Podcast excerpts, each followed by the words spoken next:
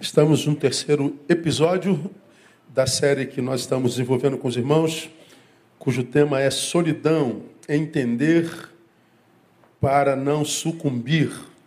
Estamos estudando esse fenômeno cada vez mais presente na raça humana, cada vez mais massacrante, cada vez mais poderoso, cada vez mais multiplicado. E eu acho que é um sentimento que dificilmente ah, analisando a forma como nós estamos vivendo como sociedade nesse presente século, dificilmente nós conseguiremos estancar essa bendita dessa solidão ou essa maldita dessa solidão. Né?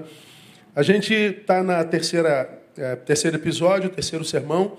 Tomamos por base exemplo de dois personagens da Bíblia Sagrada, para mim, tirando Jesus, os maiores. O maior do Novo Testamento, tirando Jesus, Paulo de Tarso, no Velho Testamento, Elias. Dois grandes homens de Deus, usados poderosamente por Deus, e a despeito de serem tão grandes e especiais para Deus, viveram a solidão de uma forma muito angustiante, muito contundente e de forma muito clara, mas venceram. Ah, o primeiro deles a gente tira de 2 Timóteo capítulo 4, 16. Paulo já estava preso, condenado à morte, de posse da revelação de que naquela cadeia ele morreria. Deus o livrou de muitas cadeias, Deus o livrou de muitas perseguições, mas agora ele está preso e Deus disse: aí você morre. Você terminou o seu ministério na terra. E Paulo então escreve 2 Timóteo, que é o seu último livro, e ele escreve para Timóteo, que é um filho na fé, como quem diz, eu quero terminar a minha vida, mas eu não quero terminar sozinho. E nem quero terminar do lado de um colega de trabalho, ou seja, de um pastor qualquer, de um ministro qualquer. Eu quero terminar do lado de alguém que seja alguém não com quem eu estive, mas alguém com quem eu sou. Não alguém com quem eu possa estar, mas alguém com quem eu possa ser. Então ele pede a Timóteo para ir vê-lo e vê-lo breve. Na sua carta ele escreve isso aqui, ó, na minha primeira defesa, ninguém me assistiu, antes todos me desampararam. Ele está falando, eu fui desamparado por todos. Solidão. Falamos sobre isso detidamente. Elias experimenta a mesma coisa. Ele é perseguido por Jezabel e Acabe, e sozinho foge para o deserto, e está lá no 1 Reis 19,4. Ele, porém, foi ao deserto, caminho de um dia foi assentar-se debaixo de um zimbro e diz o texto, ele pediu para si a morte. E disse: Já basta, ó Senhor, toma agora a minha vida, pois não sou melhor do que meus pais. Então Elias foi um camarada que não experimentou a morte, ele foi trasladado ao céu no redemoinho de fogo, diz a palavra. Um homem que, que talvez dos, dos atos fenomenológicos de Deus, ele foi o mais usado. Mas esse homem passou por um momento de solidão e angústia tão profundo que ele chegou a pedir para Deus a morte. Nós definimos o que é solidão. Solidão é diferente de estar só, né? só é, é, é, é uma condição geográfica só. Né? Então, posso estar só e, e, e me sentir bem, solitude. Mas a solidão é, expressa mais do que estar só é, expressa um vazio existencial. Solidão é mais do que estar só, é estar vazio. A pessoa que experimenta solidão nem sempre está é, com ausência de, de gente do lado. Ele está com ausência de coisas dentro. Definimos isso bem, bem profundamente. Na semana passada, nós falamos das consequências dessa solidão, isolamento social, isolamento emocional e isolamento espiritual, e falamos de cada um deles, está tudo lá na rede, se você quiser ouvir depois, você pode ouvir. Então, ele é tomado por um isolamento é, muito grande. Falamos ah, das experiências de Paulo e nós começamos a considerar sobre a solidão na semana passada um, um seguinte tópico: a solidão dói, mas só paralisa se permitirmos. A solidão dói, mas só paralisa se nós permitirmos. Paulo e Elias, a despeito da solidão, cumpriram a missão da vida até o fim. sofreram a angústia de passar um tempo na vida sem ninguém do lado, sem ninguém dentro, achando-se abandonados por Deus, achando-se é, é, injustos da, da, dor que sentiam pela solidão, mas a despeito de terem passado por isso, a, o verbo está correto. Passaram. Eles não sucumbiram na solidão. Agora, como Paulo conseguiu passar pela solidão sem sucumbir a ela? Como que Paulo conseguiu passar pela solidão sem ser vencido por ela? Ainda que sentindo suas dores, suas angústias, os vazios e tudo mais, como ele conseguiu? É o que a gente começa a ver hoje. Primeiro, Paulo conseguiu porque ele tinha uma missão na vida. Guarda isso na sua cabeça. Paulo não passou pela vida de brincadeira. Ele não passou pela vida como um turista. Ele passou pela vida em missão. Vamos lá, João 15, 16. É uma palavra de Cristo para nós que nos ensina sobre eleição e comissão ou vocação. E esse versículo, irmãos, é, é, é, de uma profundidade tão tremenda que eu acho que a gente não tem como falar de solidão sem passar por isso aqui. Então eu vou repetir. Como é que Paulo venceu, pastor, a solidão? Venceu porque ele tinha uma missão. Aí a gente vai para a fala do Cristo. Ele diz assim: Vós não me escolhestes a mim, mas eu vos escolhi a vós. Eleição. E vos designei, vocação, missão. Não há ninguém que tenha sido eleito por Jesus que não tenha sido vocacionado, que não tenha uma missão na vida. E vos designei para que vades e deis fruto e o vosso fruto permaneça. Então ele fala de eleição e vocação.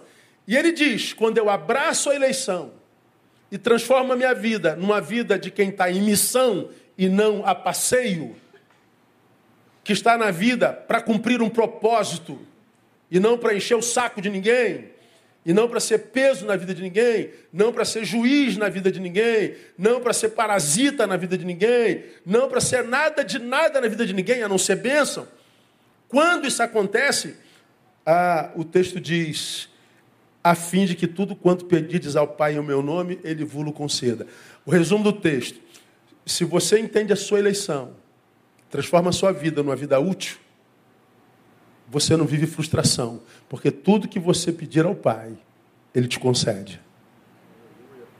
Então entenda que a promessa vem depois da postura do eleito. Neil, tudo quanto pedires ao Pai em meu nome, Ele vai conceder. Aí olha só como é que as nossas cabeças trabalham assim, ó. No meio de vocês, lá na rede, tem mais de 500 pessoas, links abertos lá, alguns já estão pensando assim, pô, então se eu pedir um salário de 50 mil, ele me dá? Não. Porque esse pensamento não é pensamento de um eleito que está em missão. Isso é um pensamento de alguém que quer se dar bem, que quer ganhar mole, que é materialista. Por isso que você está nesta porcaria de vida. Ah, quer dizer então que se eu pedir um, um, um, um varão de 1,80m ganhando 70 mil por mês e que tem uma casa em Angra, ele me dá? Não. Porque uma eleita não faria um pedido desse. Irmão, os nossos sonhos, os nossos desejos revelam claramente quem nós somos.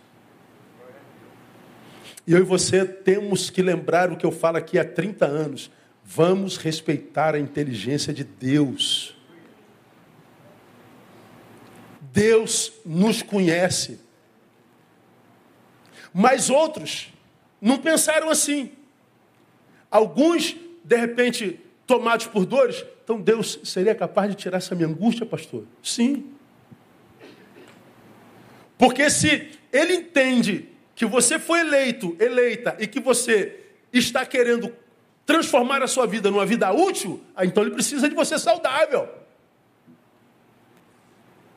Bíblia. Então, o, o, eleição e vocação, eleição e missão. Isso aqui é fundamental. Isso aqui não tem a ver só com religião, viu, irmão? Esse aqui é um princípio existencial holístico, integral, mundial. Qualquer um que entendeu que não veio o mundo só para fazer do mundo um playground, que veio o mundo não só para se dar bem, não só para bombar, mas veio o mundo para cumprir um propósito. Dependente de quem seja você, do que você crê, provavelmente a sua vida dê certo. Aqui. A eternidade é outra história.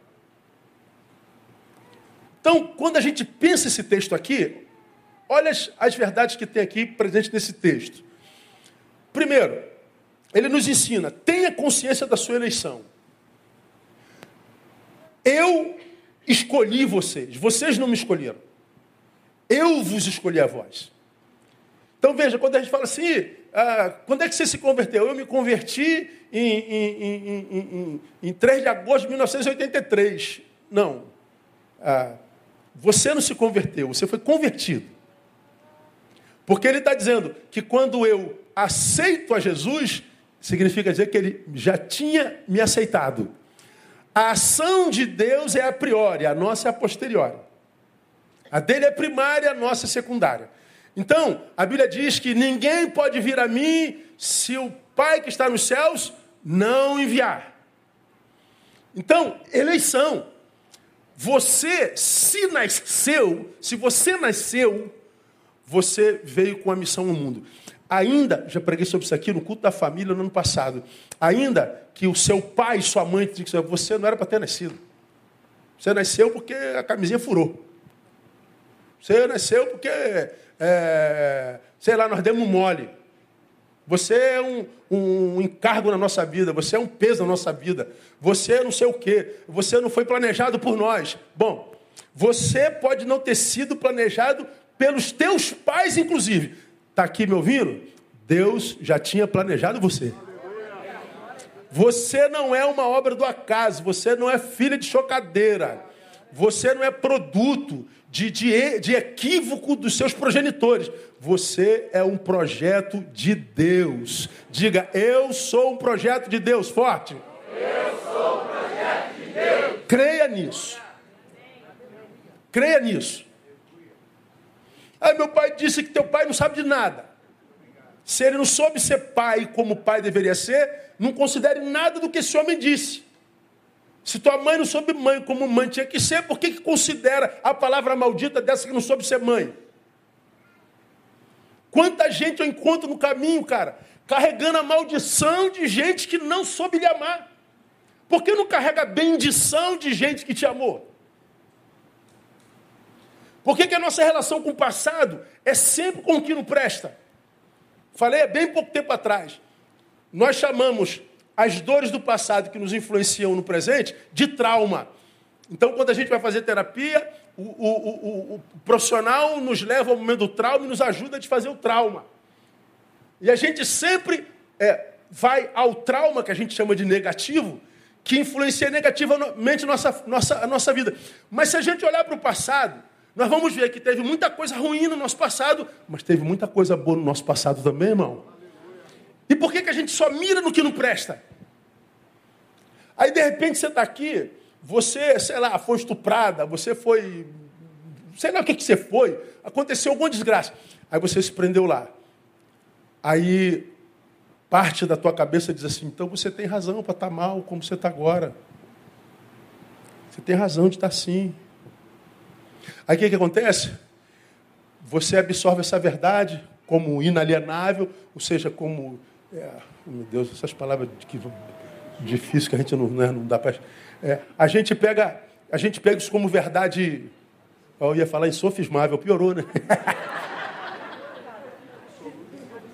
Essas verdades como imutáveis, como inquestionáveis. E você diz, é, eu sou uma pobrezinha mesmo, sou um pobrezinho mesmo. Aí eu falei assim: como é que você pode ser pobrezinho se você sofreu tanto e conseguiu sobreviver até hoje? Você acha que você não tem força, não, irmão? Você acha que se você fosse uma pobrezinha, um pobrezinho, um miserável, você teria sobrevivido até hoje? Como que você aguentou isso tudo aí?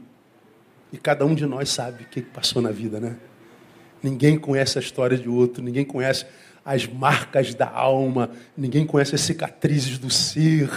Cada um de nós sabe de onde veio e como chegou aqui. Aí você diz: Meu Deus, é verdade, cara, eu suportei isso tudo. Você era para estar tá dando salto de alegria porque suportou tudo isso, mas você continua sofrendo por causa daquilo que aconteceu lá atrás. O que, que acontece?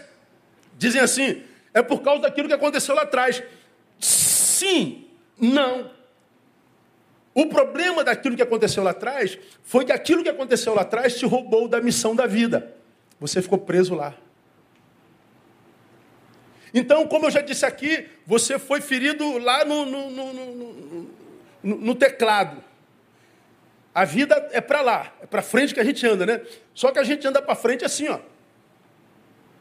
Eu estou andando para frente, só que de costa. Dá para entender isso? Eu estou preso ao passado. E como eu já falei, o, o passado é uma coisa que bota um elástico em torno do teu corpo que se você não se libertar dele, você vai, você vai andando. Só que chega uma hora que fica impossível. Aí daqui a pouco ele te leva lá atrás de novo. Aí está você no lugar do trauma de novo. Então nós temos que nos livrar disso. E acontece aqui, ó. Então, é, tenha consciência, você foi eleito. Você não nasceu à toa. Você não é obra do acaso, você não, é, não nasceu de chocadeira, você não foi um, um equívoco dos seus pais. Ainda que os seus pais não te tenham planejado, nasceu, irmão. Deus planejou você, Deus sonhou você. Dizem que quando nossos pais coabitam, nós coabitamos, né, essa linguagem gospel sexual. Quando, quando o homem lança o seu sêmen lá no óvulo da, da mulher, 200 milhões de espermatozoides. Partem batido, brigando, querendo entrar naquele óvulo. Desses 200 milhões de, de, de espermatozoides, quantos entram? Um. Esse um é você. Dá para entender o que eu estou falando, irmão? Você venceu 199 milhões 999 mil de, de é um campeão, não é, irmão? Diga sempre quem está do seu lado. Tu é bom mesmo, meu cara. Tu é bom, hein, mané? Brincadeira, mano. Quantos queriam ter nascido no teu lugar, meu irmão? Quanta gente morreu para você nascer. E você está aí, é, deixando de cumprir a missão. Tenha consciência da sua eleição. O texto diz mais: sua eleição não é para uso pessoal. Para que vades? Para que vades? Portanto, a nossa eleição não é para nosso próprio bem-estar. Ah, Jesus me elegeu, a, vida me, me, me, elegeu, eu ganhei os 200 milhões de, de, de, de espermatozoides, que bom. É, sim, mas não é só para ficar se sentindo bem, ficar vivendo só de celebração e gratidão. A nossa eleição não é para nosso bem-estar. A nossa eleição é para a gente vencer a inércia. Para que vades. Quem não vai, irmão, fica. Comete um suicídio processual. É um suicídio em processo. Eu vou explicar para vocês mais adiante, lá na frente. Porque a inércia e a vida não tem nada a ver. A, a, a, a física diz que, que, que a inércia é o nosso estado natural. E para que a gente se mova, nós temos que ter uma força externa. Temos que estar debaixo de uma força. Se eu não tivesse debaixo de uma força, eu vou ficar aqui ó, parado. Que força é essa, irmão? É a missão. Que força é essa? É a razão da vida. Que força é essa? É o trabalho. Que força é essa? Porque se eu não tiver uma missão, eu vou ficar aqui, cara.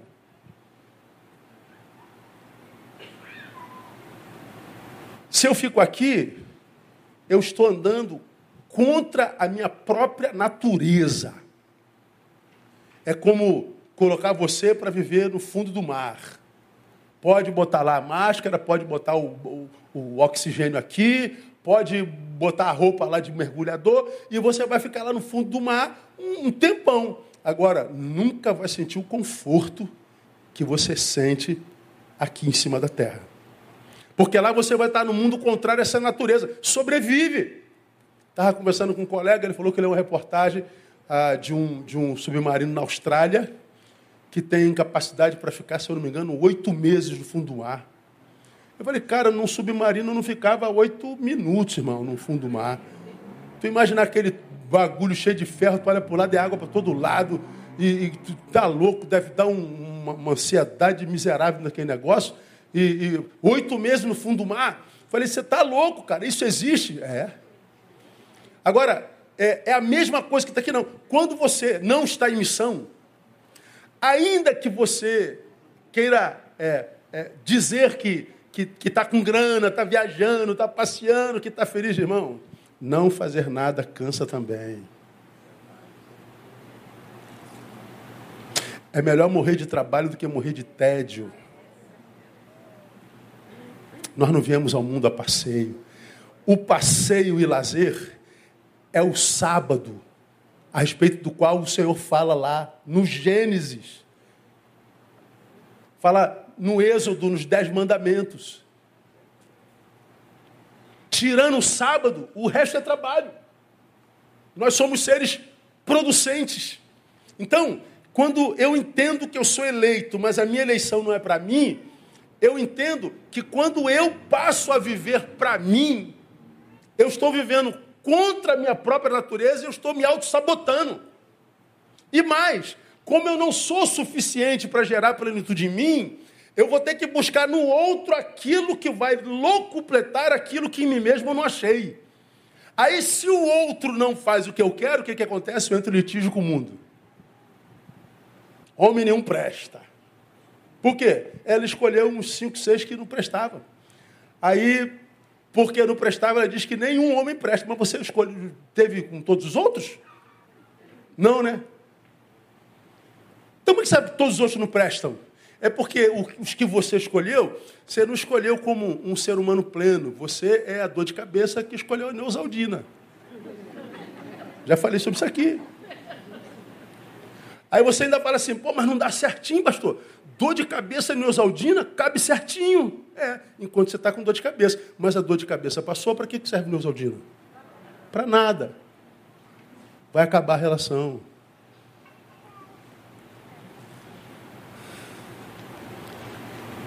Essa vida que se vive hoje de cobrança, ninguém veio me ver, ninguém me visitou, ninguém me ama, ninguém, exigindo sempre do outro algo a dar a ele, e que quando o outro não atua segundo o script que ele escreveu para o outro, aí o outro não presta.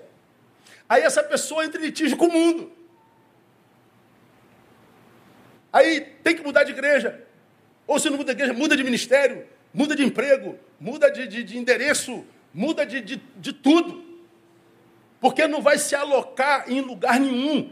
E por que, que não vai se alocar em lugar nenhum? Porque lugar nenhum no mundo a cabe, a merece? Não. É porque ela está em litígio consigo mesma.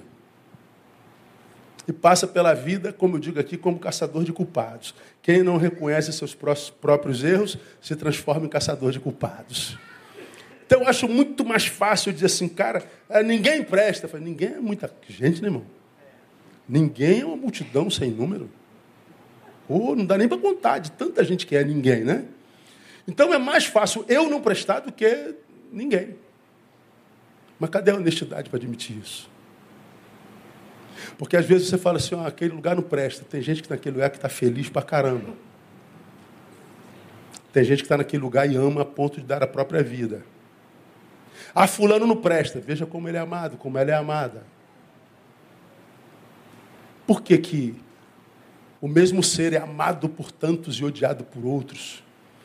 Porque o objeto, como eu falei domingo passado, que está sob análise, depende da saúde do olhar do analista. Então, dependendo da saúde do teu olhar, é o objeto analisado. Então, é, é, é, entenda, eu já falei sobre isso aqui, não preciso me aprofundar. Ah, se, se eu fui eleito e, e, e a minha eleição não é para uso pessoal, é para que eu vença a inércia, é para que eu cumpra a missão, e a Bíblia diz que Deus nos capacita, nos dá talento, nos dá dons. Aí a gente entende, ah, o meu dom é esse. Pois é, o teu dom é teu, mas não é para você. Se o teu dom é do ensino, onde é que o, o, o que ensina o professor encontra sentido na vida? No aluno. Meu dom é o dom da misericórdia. Onde é que o cara que tem dom da misericórdia encontra sentido? No necessitado. Então, onde é que o médico encontra sentido? No paciente. Imagina médico sem paciente, morre, se mata. O motorista, no, no, no, passageiro, o pastor, na ovelha. O meu dom é meu, mas não é para mim. Então entenda isso: sua eleição não é para uso pessoal. Terceiro, sua eleição não é concedida para performance. Para que vades e deis fruto. E mais, e que o vosso fruto permaneça. Porque se eu fui, dei fruto, aí paro, tiro foto para exibir, é, esse fruto vai morrer. Mas aí vem Jesus, que é tremendo, sabe como nós somos farsantes. Ele fala assim: não, tem que ser fruto que permaneça, tá? Ou seja, você frutificou e vai cuidar desse fruto. Você vai regar esse fruto, você vai manutenir esse fruto. Você vai é, acompanhar esse fruto. Ah, você vai ter que produzir na vida coisas que serão abençoados com o dom da longevidade, que serão a, a, a, frutificadores como você trabalhou para frutificá-lo. Você vai trabalhar até que você gere netos. Que teu filho gere filho como você gerou teu filho. Agora, o que, que a gente vê hoje? Um monte de gente que começa bem. Pô, pastor, vou dar um jeito da minha vida. Aí ele gera um fruto, ele fica tão encantado com o fruto que ele para para ficar babando o fruto. Aí, ao invés de continuar em missão, sem parar, não, ele para para celebrar. Vocês vão lembrar que eu preguei aqui, há algum tempo atrás, ah, sobre Torre de Babel. E eu falei que Deus mandou o dilúvio sobre a terra, salvou uma família. A essa família disse, ó, multiplicai-vos e enchei a terra. Trezentos anos se passaram. Eles chegaram num lugar chamado Babilônia. Babilônia era um lugar de água doce, terra boa e de muito fruto. Eles chegaram na prosperidade e no conforto. Na prosperidade e no conforto, eles pararam. Construamos para nós uma torre, mas uma torre que seja tão alta que toque no céu. Na cabeça deles, aquele azulzinho que a gente vê, dá para tocar com, com, com obra humana. Então vamos fazer uma torre que toca no céu. Aí, é, para que nós não nos separemos. Olha, olha que coisa tremenda, irmão. Eles construíram a torre para que, caso eles fossem para muito longe, ao olhar para a torre, eles não se perdessem e ficassem juntinhos. O projeto de Babilônia era comunhão. Comunhão na Trindade é obra de quem? Do Espírito Santo. Mas aí, quando Deus percebe que eles estavam construindo a torre, diz o texto que Deus desceu e confundiu o quê? As línguas. De modo que eles não conseguiam mais se comunicar, e aí criou aquela tribo ali, aquela tribo ali, aquela tribo ali, tribo ali, de onde nasceu essa linguagem toda que a gente tem no planeta. E o Deus desceu para matar, roubar e destruir a comunhão. Bom, na Bíblia, quem é que mata, rouba e destrói? É o ladrão, né? Pois é. O povo queria estar junto. A gente dirá, ah, então o Espírito Santo está agindo nesse povo aí, gente. Olha que beleza. Eles querem estar juntinho. Aí daqui a pouco tudo se dissipa. A gente diria, ah, o que, que o diabo fez? Não, só que o diabo daquele povo foi Deus. Por que, que Deus condenou aquela comunhão? Porque aquela comunhão era, era um distanciamento histórico daquela, daquele povo que tinha por missão se multiplicar e encher a terra. Só que eles pararam em Babilônia, esqueceram da missão. Ora, se vocês esquecem da missão, esse ajuntamento para mim é apostasia.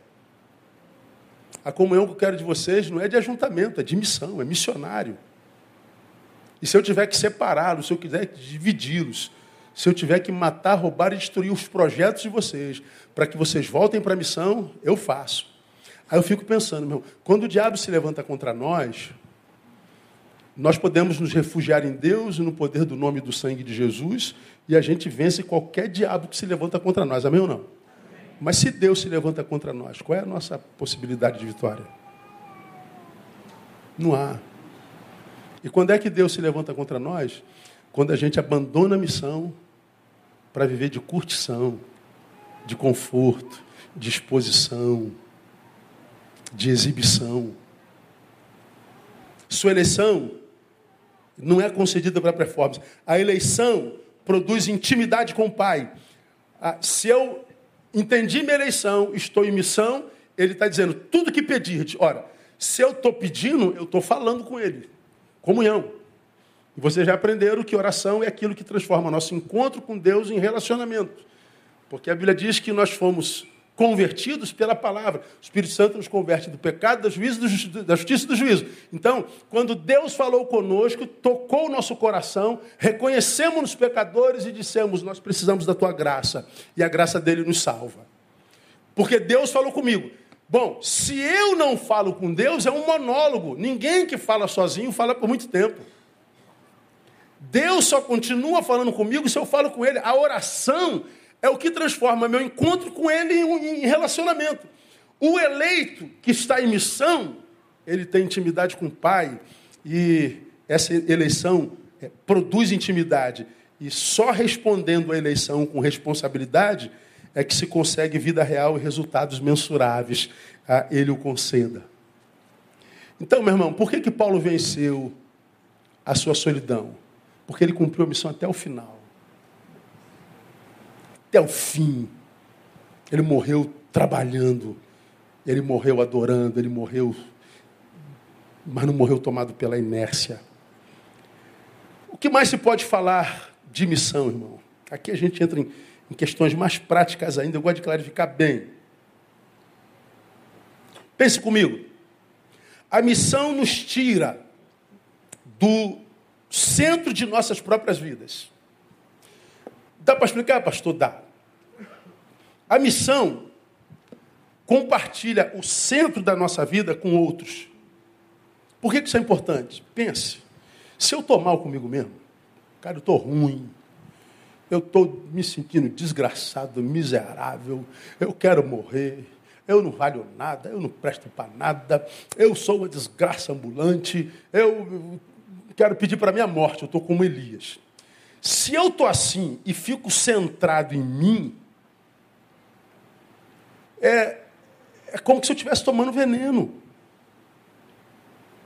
Você não é uma boa companhia para si, se você está assim. Quando eu estou em missão, eu esqueço de mim um pouco. Eu dou uma respirada disso que está dentro de mim. Está claro isso?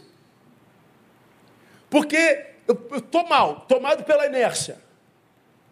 Aí, o, o, o meu pensamento ele vai é, me autopunindo, porque eu não só estou cumprindo a missão para a qual nasci, ainda que eu não saiba qual seja, e é, sou tomado por um sentimento de culpa inconsciente, porque eu não estou cumprindo missão, e aí, porque eu não estou cumprindo missão e sou tomado por sentimento de culpa, aí eu entro numa autopunição, tudo inconsciente, e aí a, a vida vai num, num, num, desenrolar terrível.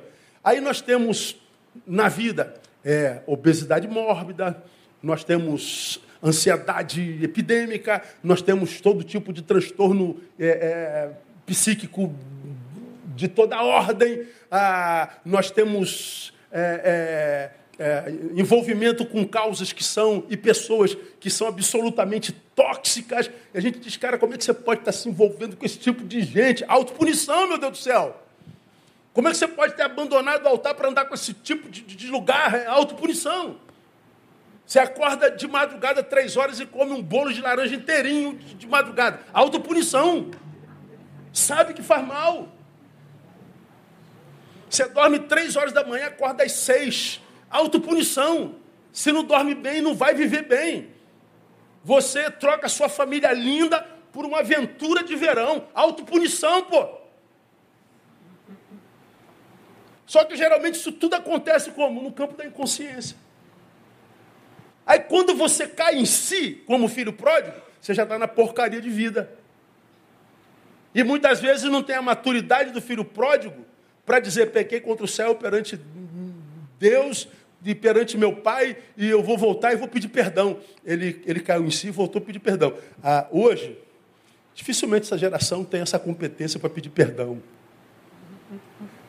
Porque ela é mimada, infantilizada, egoísta e exibicionista. Reconhecer fracasso é quase se diminuir ao máximo. Se tem uma palavra rara no tempo de hoje é a palavra desculpa. Há quanto tempo você não ouve essa palavra da boca de alguém? Há quanto tempo você não pronuncia essa palavra em direção a alguém? Ela não existe mais. Daqui a alguns anos ela some do vernáculo mundial. Porque ninguém mais reconhece seus erros. Se eu errei, errei por tua culpa. Se eu fiz o que eu fiz com a minha vida, foi porque você disse o que disse. Se eu fiz o que eu fiz comigo, foi porque você não fez o que deveria ter feito. Se eu fiz o que eu fiz, foi porque você. Se eu estou como estou, porque você. Pô, para com isso, cara. Até quando você vai ficar nisso? Então, ah, se eu estou mal, estou centrado em mim, eu, eu, eu vou estar tomando veneno. Quando eu tenho uma missão, um propósito, ah, como Paulo, é, acontece comigo como aconteceu com Paulo. Paulo se livra da pior parte da solidão. Qual parte? Eu farei no início da, do nosso estudo e falei hoje. A solidão é mais do que estar só. Solidão é estar vazio vazio. Paulo, em missão, continua só, mas não vazio. Porque eu tenho que estar gerindo, administrando, aconselhando, fazendo. Mas eu volto aqui para a minha solidão. Ok, estou só. Vazio não. Estou sendo útil. Eu estou sendo producente, eu estou vencendo a inércia. Eu estou passando menos tempo comigo. Eu tenho menos tempo para mergulhar no veneno que me mata lentamente. E que embaça a minha vida, que me faz ver a vida como inimiga. Ver o mundo como inimigo. Aí eu tenho que produzir frases tão loucas como essa aqui. O mundo todo está contra mim. Cara, o mundo nem sabe que você existe. O mundo nem sabe que você existe.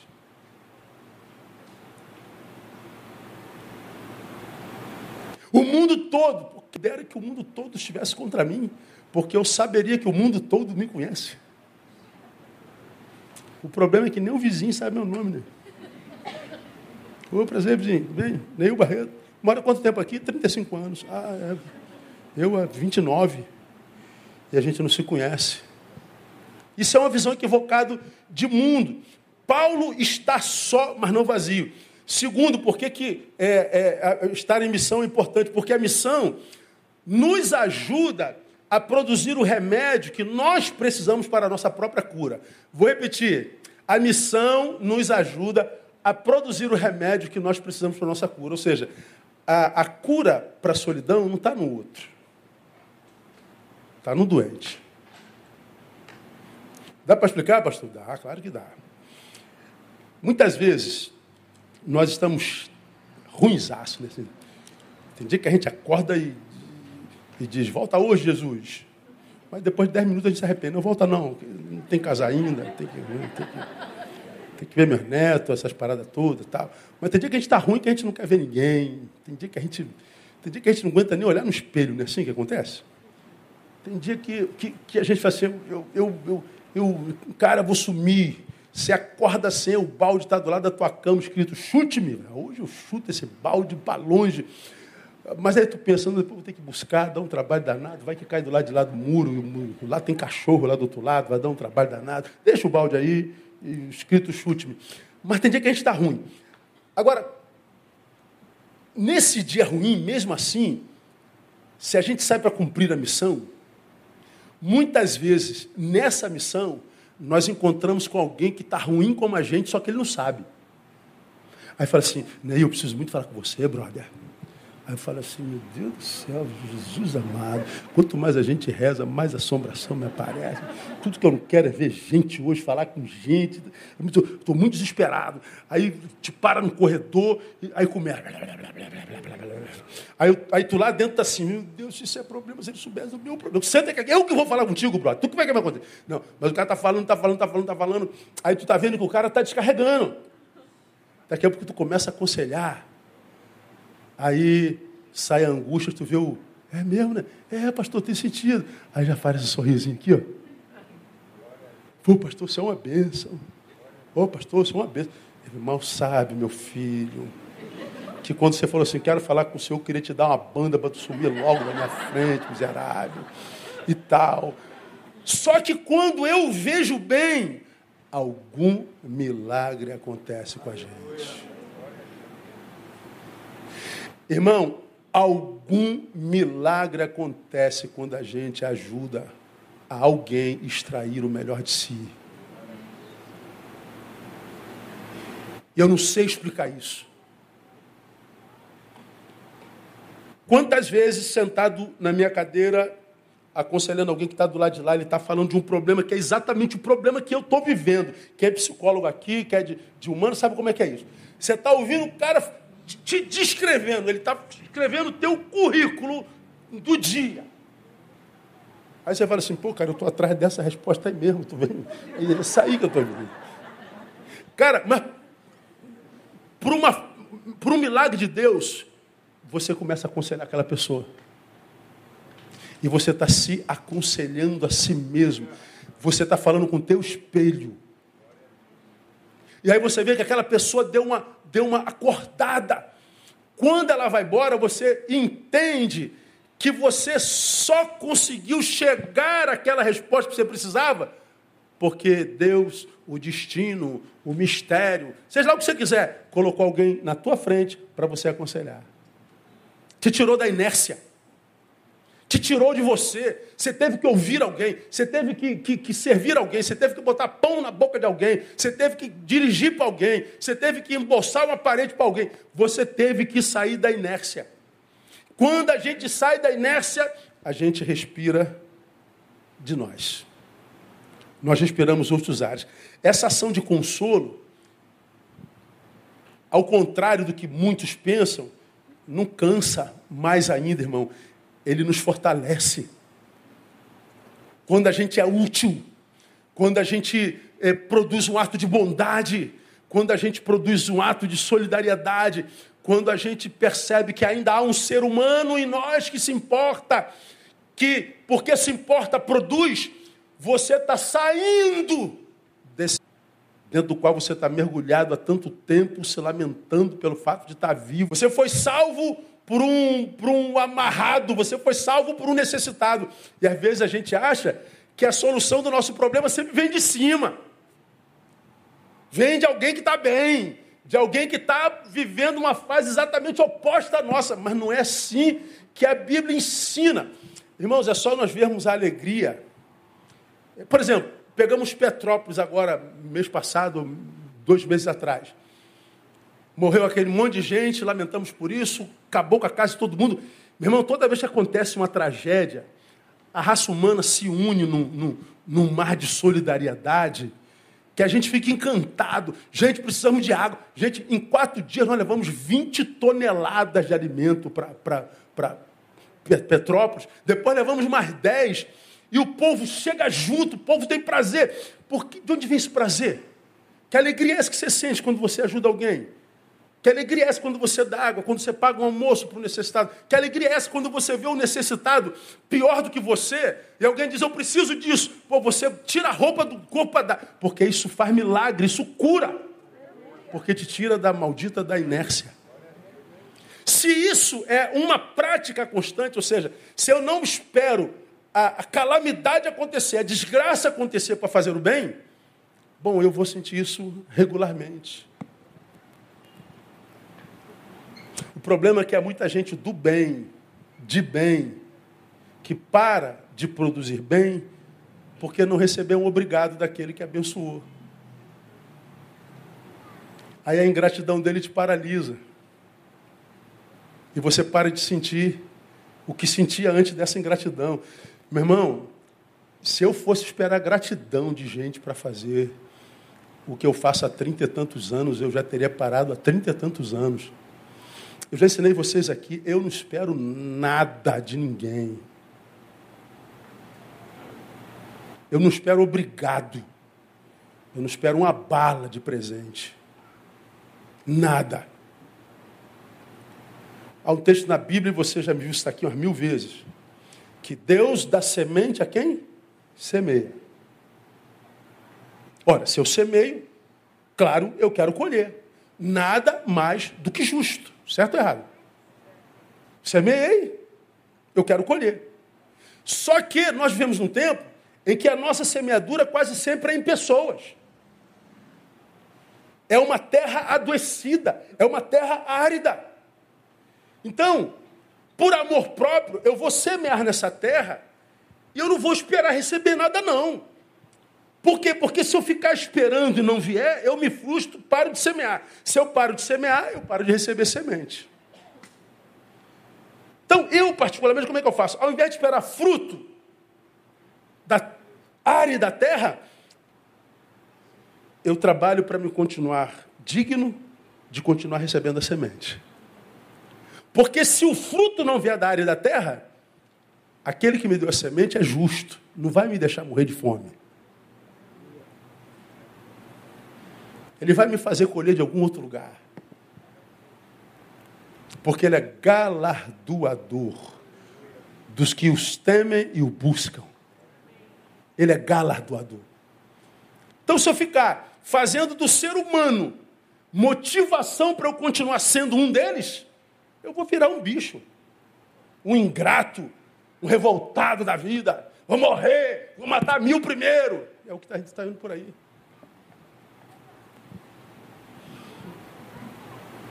É, trabalhar estando mal, servir estando mal, não cansa. É igual, é igual quem treina aqui. Quem é que faz academia aqui? Levanta a mão, vocês três aí, deixa eu ver. Ah, não, tem cinco, tem cinco. Eu não sei você, eu treino de manhã. Eu, não, eu quando minhas filhas e minha esposa falaram, vamos, vamos para academia, vamos para academia, eu falei, eu não, eu vou pagar para fazer força, tá doido, meu. Vou, vou começar levantando peso, já chego cansado no trabalho, vou nada. Bom, para incentivá-las, eu fui.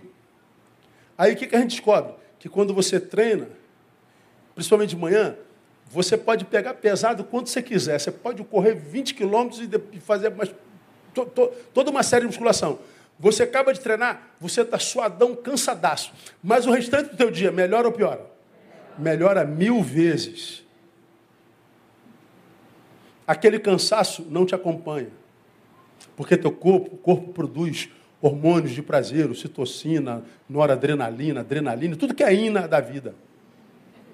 E aquele cansaço é compensado pela alegria produzida pelos hormônios que teu corpo produz. Quando eu sirvo, quando eu sou útil, quando eu saio desse veneno que me habita porque eu estou sozinho, porque eu estou vazio, quando eu sou voluntário, quando eu produzo, eu estou é, deixando o contato daquilo que está me matando. Eu estou me afastando do veneno que está me matando. Quando eu volto para o veneno no final da noite, eu já tenho um comparativo. Poxa, o dia foi tão bom, mas eu tive que voltar para isso aqui. Pois é, só que amanhã você tem outro dia para voltar. Aí você já está produzindo uma força antagônica. Daqui a pouco, é como eu já disse aqui, você está tá dez dias ruins, aí um dia você está bom. Aí, poxa, que, cara, tem que voltar. Tem, você tem que dormir, tem que voltar para casa, tem que voltar para você. Não dá para ser personagem, nem ser de labor o tempo inteiro. Aí você volta para cá. Aí você não desiste. Aí daqui a pouco você tem, tem, tem dez dias e um mal, você tem dois dias bons, nove mal. Aí está trabalhando, vai de novo. Aí você tem três dias bons, oito mal. Aí continua trabalhando, quatro dias bons, sete mal. Continua trabalhando, cinco bom, seis mal. Seis bom, cinco mal. Sete bom, quatro mal. Oito bom, três mal. Nove bom, dois mal. Dez bom, nenhum mal. Está curado, irmão. Você agora é, vê que o poder mudou de mão. É, ter problema você vai ter até quando morrer, tá, irmão? Não dá para levar disso, não. Eu posso ter problema, o problema é que não pode me ter. O que aconteceu aqui foi que o poder mudou de mão. Você estava sob o poder do teu problema. Agora o teu problema está sob o seu poder. Resolvemos o problema sem nos livrarmos do problema. Tremendo, não é verdade, irmão? Fala a verdade, irmão. Como que a Bíblia é linda? A gente aqui é burro demais, a gente é burrinho, nós somos burrinhos demais. A gente faz tudo errado. Quando ajudamos, somos úteis, estamos em missão, nós produzimos em nós o remédio que nós precisamos para a nossa própria cura. Vamos terminar. O exemplo de Elias na caverna, 1 Reis 19, verso 4. É um exemplo disso que eu estou falando para vocês aqui, eu termino. Nós lemos no início do texto, do, do, do, do culto. Ele, porém, entrou pelo deserto caminho de um dia. Aí tu já começa, cara, o que, que tem no... Elias, o que você vai fazer no deserto? Ele, Elias, o que, que tem no deserto? Ele, Elias, fazer o que aí, meu filho? Já está ruim. Já está separando todo mundo de todas as coisas, saindo da missão, e está indo com as próprias pernas. Aí, culpado é Acabe e Jezabel. Não, não, Acabe e Jezabel, não, não, não, Elias, não. Aí foi, foi bem. Lá, foi sentar debaixo de um zinco, pediu para si a morte, dizendo: Olha a oração do cara. Já basta, ó Senhor, toma agora a minha vida, pois não sou melhor do que os meus pais. Aí no outro texto ele diz: Porque é, abandonaram, só eu fiquei. Aí Deus fala com eles assim: Não, menino, tem mais sete mil. Você está dizendo, só você ficou? Não, não. Tem mais sete ali na esquina. Não, não é sete, não é sete mil. Teus óculos que embaçaram, Elias. É a tua visão de mundo, a tua cosmovisão, tua visão sobre Deus, a tua visão sobre o Pai, a tua visão sobre o patrão, tua visão sobre a igreja, tua visão sobre João, sobre Maria, tua visão que está doente, pô. Teu problema é oftalmológico. Aí, quando ele ora, tira a minha vida, o que ele está dizendo é o que? Me cura, Senhor. Já aprendemos aqui que o suicida não quer matar a vida, ele quer matar a dor. Então me tira disso aqui, Senhor. É, é, me livra disso aqui. Aí ele imaginou que Deus o ia tirar da caverna, debaixo do zimbro. Não. Lá no versículo 15, então o Senhor lhe disse: Vai, volta pelo teu caminho, deserto de Damasco. Então volta para a origem. De onde que você fugiu? Aonde é teu lugar?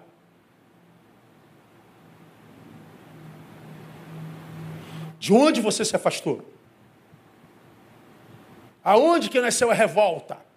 Aonde que nasceu essa visão comiserada? Aonde? Então volta lá. Aí lá, olha só, irmão, vai e volta pelo teu caminho, Damasco. Quando lá chegares, ungirás a Azael para ser rei sobre a Síria. A Jeú, filho de Ninzi, ungirás para ser rei sobre Israel bem como Eliseu, filho de Zafate de Abel Meolá, ungirás para ser profeta em teu lugar. Elias está com a sua oração e postura, dizendo: Deus, eu preciso de uma nova unção. Deus, eu preciso de um, de um óleo novo, eu preciso de um batismo novo. Derrama a tua unção e teu poder. Aí Deus responde assim: volta e unge a Azael, unge a Jeú e unge a Abel Meolá.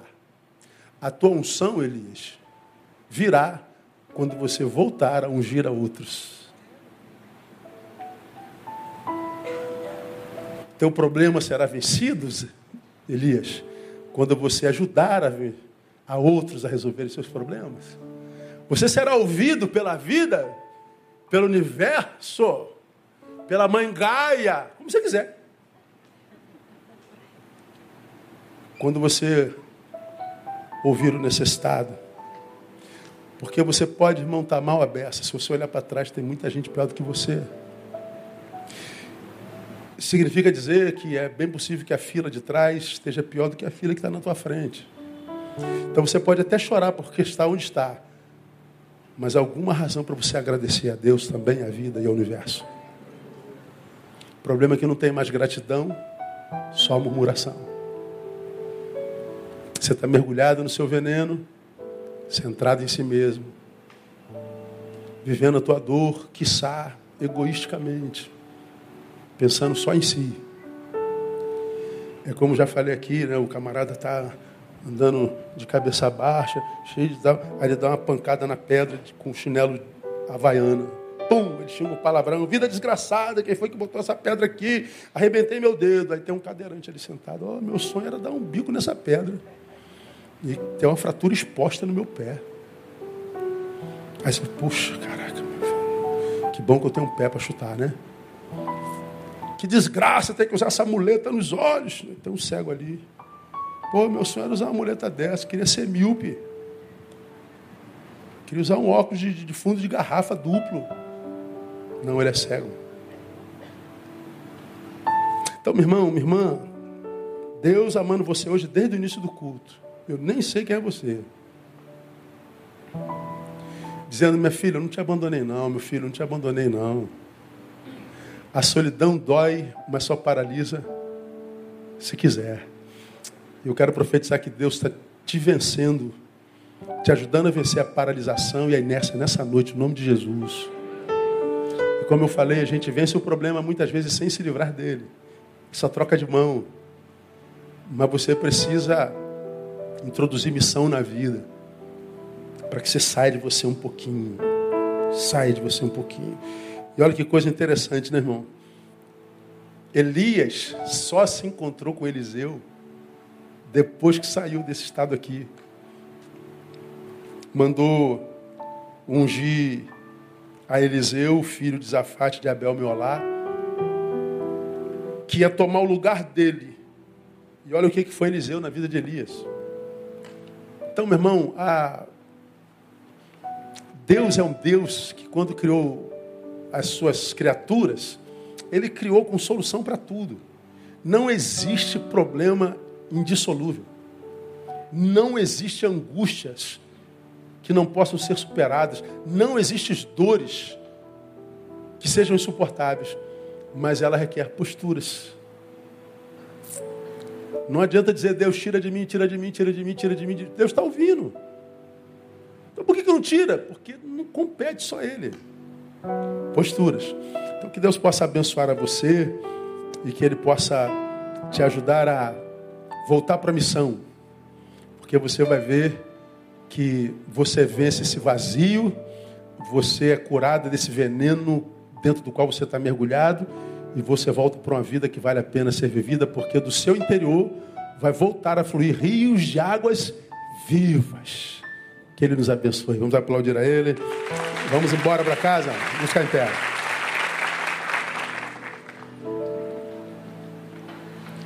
Vamos orar. Na semana que vem a gente volta mostrar a você um outro passo que Paulo usou para vencer. Cara, a Bíblia é a coisa mais linda do mundo, é uma, é uma aula de existência. Fala só da salvação e da eternidade, fala do dia a dia. Como eu tenho dito, a, a Bíblia põe a psicologia, a psicanálise, saberes tudo na, na, na no, no, bolso. Quando une tudo, então, é uma benção, né? Ah, Paulo ainda tomou outras duas posturas que a gente compartilha na semana que vem, que são salvíficas. Então, se, se você está vivendo a tua solidão de alguma forma, não perde não. Eu sei que você pode ouvir pelo, pela, pelo Instagram, mais de 600 links abertos. Mas não é a mesma coisa que está aqui presente. Não é. Não, se você pode, não permita que uma máquina que fique entre você e Deus, não. Isso aqui é uma máquina. Vem aqui receber face to face. tete a tete, olho no olho. Não é? Então, quando eu vou falando, às vezes eu vou olhando dentro do olho de um. Tem gente que fala, pastor, está olhando só para mim. Então, não, olho no olho de todo mundo. É assim mesmo, isso é comunicação. Por quê? Porque Deus sabe o que, você está passando, sabe o que, você está sofrendo. E Ele te trouxe aqui nessa noite para dizer: Olha, estou te curando, estou te devolvendo para a vida. Você está dizendo que precisa de mim, diz o Senhor. Ele está dizendo: tem gente precisando de você também. Então vai servir. Você pode começar a fazer isso sábado, doando sangue. Em doação, pastor, tem medo de agulha. Fecha o olho, irmão. Fecha o olho. Como estão dizendo, é só um furinho, né? É como está aí no, na, na anúncio. Só um furinho, cara. Só um furinho. Então vem para doar sangue, sábado que vem. Vamos bater o nosso próprio recorde. O recorde do hemorria é nosso, da Igreja Batista Betânia. Vamos bater o recorde da Igreja Batista Betânia? Vem, pô.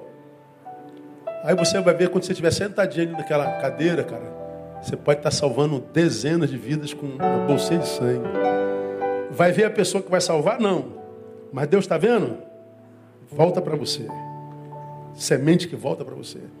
Agora, se você continuar revoltada, quero que todo mundo morra, pastor, que se dane, ninguém se preocupa comigo. Pois é. Pois é, semeia mesmo, semeia essa ingratidão, semeia essa revolta, que você só está construindo o seu futuro. Semeou revolta aqui, vai colher lá. Aí lá mais revolta, colhe lá. Agora, se você estanca esse ciclo da inércia e da revolta, você vai ver que a colheita começa mudando. 10, 1, 9, 2, 8, 3, 7, até que o poder muda de mão. E hoje começou a mudar de mão na tua vida, em nome de Jesus. Vamos orar. Pai, muito obrigado por essa noite linda e gostosa. Muito obrigado por tua palavra que é linda e maravilhosa. Tua palavra é uma escola de vida para a nossa vida. E nós te louvamos por isso, Deus. Ajuda-nos a praticar essa palavra. Ajuda-nos a pô-la em prática. Para que nós sejamos curados, Deus. Se a tua palavra promete vida e vida em abundância, não abrimos mão de um segundo dessa vida. Nós queremos vivê-la abundantemente. Nós não queremos viver uma vida, Deus, para publicar, para gerar inveja, para impressionar. Nós queremos viver uma vida, Deus, mesmo que seja anônima, mas de verdade, verdadeira. Nós queremos, ó Deus, utilidade, porque não há só a felicidade na utilidade. Então, Deus, tu sabes quantos dos teus filhos aqui presentes ou lá na rede precisavam ouvir isso. Que nesta noite a sorte dos meus irmãos comece a mudar, a história dos meus irmãos comece a mudar e que eles saiam daqui para viver uma nova vida em Ti. Nós profetizamos cura, nós profetizamos, ó Deus, nova postura, nós profetizamos vida abundante e profetizamos e oramos e abençoamos o teu povo no nome de Jesus, nosso Senhor. Amém e amém. Melhor aplauso a Ele. Deus abençoe você. Até sábado. Se Deus quiser, dá um abraço no teu irmão. Vão com Deus.